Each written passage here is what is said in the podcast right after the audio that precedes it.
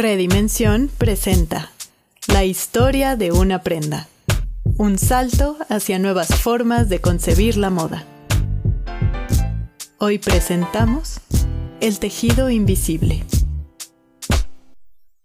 Un día como cualquier otro, la especialista en textiles Beverly Gordon se acercó a sus alumnos con un panfleto que invitaba a las jóvenes a transformar sus prendas básicas y darles nueva vida. El panfleto describía técnicas para decolorar la mezclilla y formas de cortar las playeras de algodón para dar un look hipster y a la moda. Beverly le pidió a sus alumnos que analizaran las connotaciones de dicho panfleto. Ellos discutieron sobre roles de género, siluetas, estilos de temporada e individualidad.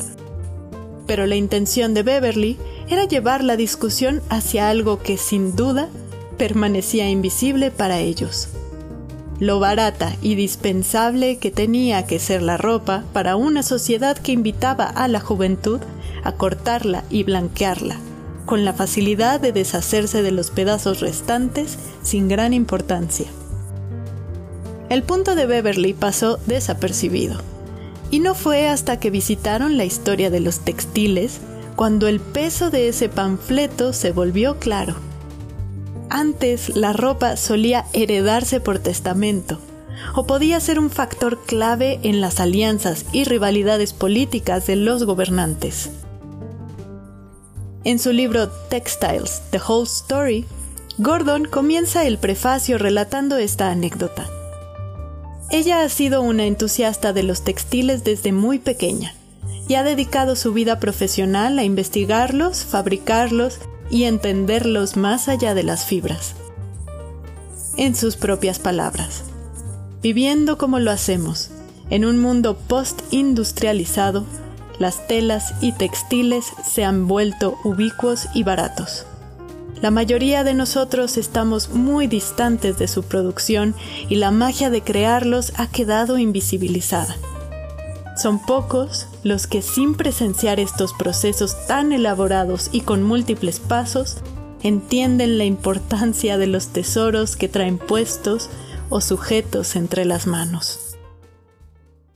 La industria de la moda es una de las más contaminantes de nuestra sociedad. La elaboración de textiles ocupa el segundo lugar en el ranking internacional de las industrias más contaminantes. Sería inapropiado cargarle la mano a los individuos para resolver un asunto estructural, pues los problemas de esta industria van mucho más allá de un solo hilo. Derechos humanos y límites planetarios están en juego. Sin embargo, el revés de este manto nos revela que hay algo más a punto de deshilarse. La no tan sutil globalización de la imagen personal.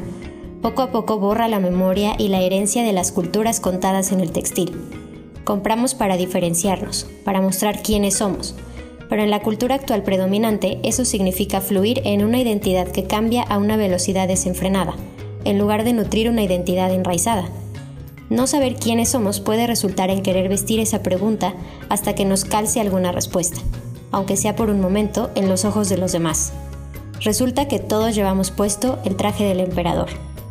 Para cambiar los procesos industriales también debe existir una demanda de consumo o abandono de tal. Podemos empezar preguntando, ¿quién hizo la ropa que traemos puesta? Kate Fletcher, investigadora de ética, sustentabilidad y moda, observa que no hay tecnología ni avances desde la industria que puedan impactar de forma positiva, pues las consecuencias que provocan son mucho mayores que las acciones que toman para frenarlas. Para ella, no se trata de un asunto que deba resolverse con tecnologías de reciclaje o nuevos procesos textileros, al menos no solamente. Es importante separar la idea de moda y la idea de comprar. Nos propone Fletcher que usar las cosas es una ruta posible hacia la reducción.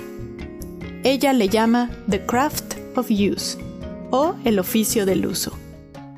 Cuando separamos la moda de las compras, encontramos que hay muchas actividades de uso, mantenimiento y goce de las prendas que se acercan mucho más a esa pulsión identitaria que buscamos en el vestido hay que usar la ropa para conocerla a fondo, una y otra vez. Reemplazar el consumo con la acción. Llevar la ropa a nuestras manos, nuestra creatividad, nuestra generosidad y sentido de comunidad. El slow movement o movimiento lento nació a mediados de los 80 en Italia, cuando Carlo Petrini comenzó con él como protesta ante las compañías multinacionales de comida rápida. Se convirtió en una campaña que animaba el consumo local y sustentable, la conciencia del linaje y fuertes conexiones con la cultura local y la comunidad. En su libro Slow Stitch, Claire Wellesley Smith relata algunas prácticas que acompañan al movimiento lento con la experiencia textil. Si bien es cierto que la mayoría de las personas que nos involucramos con la creación textil lo hacemos buscando un medio de expresión creativa o de oficio personal, ya sea bordando, haciendo felting, tejiendo, cosiendo, enhebrando, tiñendo o llevando a cabo cualquier otra actividad que tenga que ver con los hilos y sus transformaciones, la mayoría de la población estamos muy lejos de entender los procesos que juegan en la elaboración de nuestras prendas, accesorios y utensilios.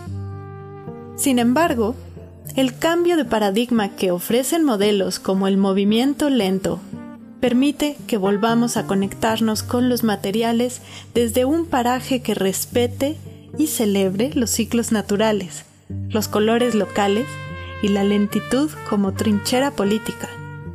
Al mismo tiempo, prácticas como los mercadillos, donde intercambiamos ropa solo por el gusto de heredarla o traspasarla, son una forma interesante de alargar la temporalidad, dándole nueva vida a las prendas. Intercambios, donaciones, costuras, tejidos, bordados y surcidos. Regalar algo que hemos usado, más que un recurso de emergencia para no llegar con las manos vacías, puede ser un acto de amor y conexión. Regalar algo que hemos usado es pasar la estafeta de una historia que pasa por nuestras manos, pero que es independiente y tiene su propia trama. Como dice Kate Fletcher, somos practicantes de la moda, no por lo que compramos o diseñamos, sino por lo que usamos con cuidado y pasión. Usar es actuar. Escríbanos a comunidad redimensión.com o búsquenos en redes sociales arroba redimensión con Y y C para contarnos sus experiencias. Redimensión presentó El tejido invisible el tercer episodio de la serie Historia de una prenda, donde narramos el salto a nuevas formas de concebir la moda. Guión e investigación, Ana Martínez de Buen. Locución, Maro Flores y Ana Martínez de Buen. Edición, Jonathan Uriostegui. Redimensión. Hablemos en red, no en masa.